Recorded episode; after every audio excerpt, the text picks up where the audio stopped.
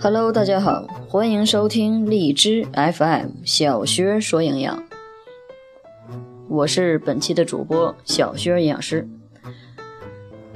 今天我们不说营养，因为明天就是一年一度的端午节了，所以呢，我们今天来谈一谈端午节的来历。因为有很多人都认为端午节是为了纪念屈原的。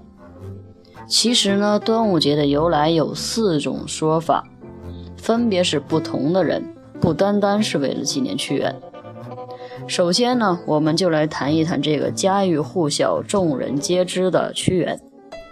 屈原是战国时期楚国人，官至三闾大夫。屈原为人正直，忧国忧民，一心致力于为国家的变法图强。但却屡屡遭受小人的谗言攻击和迫害，再加上当时君主楚怀王的昏庸无道、不辨忠奸，满怀忠臣爱国热忱的屈原就被楚怀王所疏远，然后又被放逐，最终在悲愤绝望当中于五月初五投汨罗江而死。人们为了纪念他，因此有了端午节。所以呢，还有吃粽子、赛龙舟等等的习俗。此版本也是人们最容易接受的、家喻户晓的一个版本。当然呢，还有第二个版本，说端午节是为了纪念伍子胥的。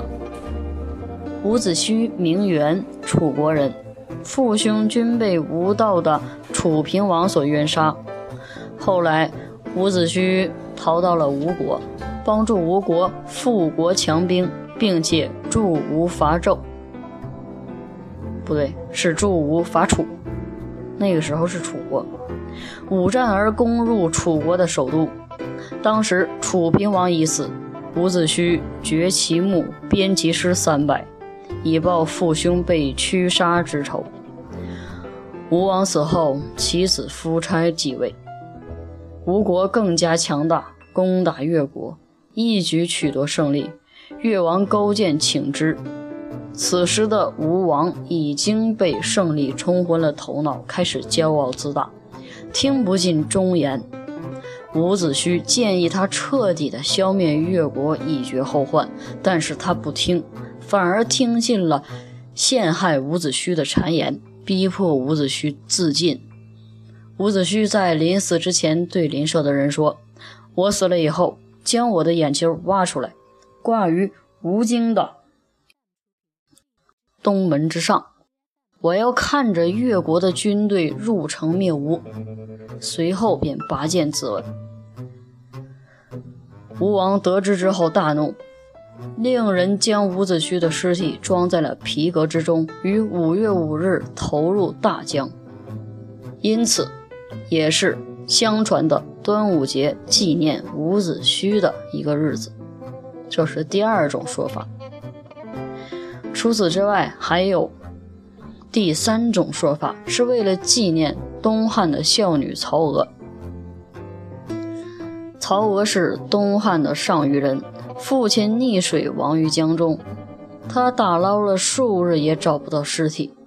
当时的孝女曹娥才十四岁。悲痛欲绝，昼日沿着江嚎哭。过了十七天，也就是在五月初五的这一天，曹娥也投江了。但是五日之后，他却抱着父亲的尸体浮出了水面，当然他也死了。曹娥的孝行感天动地，在民间广为流传。当时的文人墨客纷纷作词颂扬曹娥投江寻女寻父的孝行。孝女曹娥之墓就在今天的浙江绍兴，目前有曹娥碑，传此曹娥碑为晋王义所书。后人所纪念曹娥的孝行，在曹娥投江之处兴建曹娥庙。他所居住的村镇也被更名为曹娥镇。曹娥殉父之江，更名为曹娥江。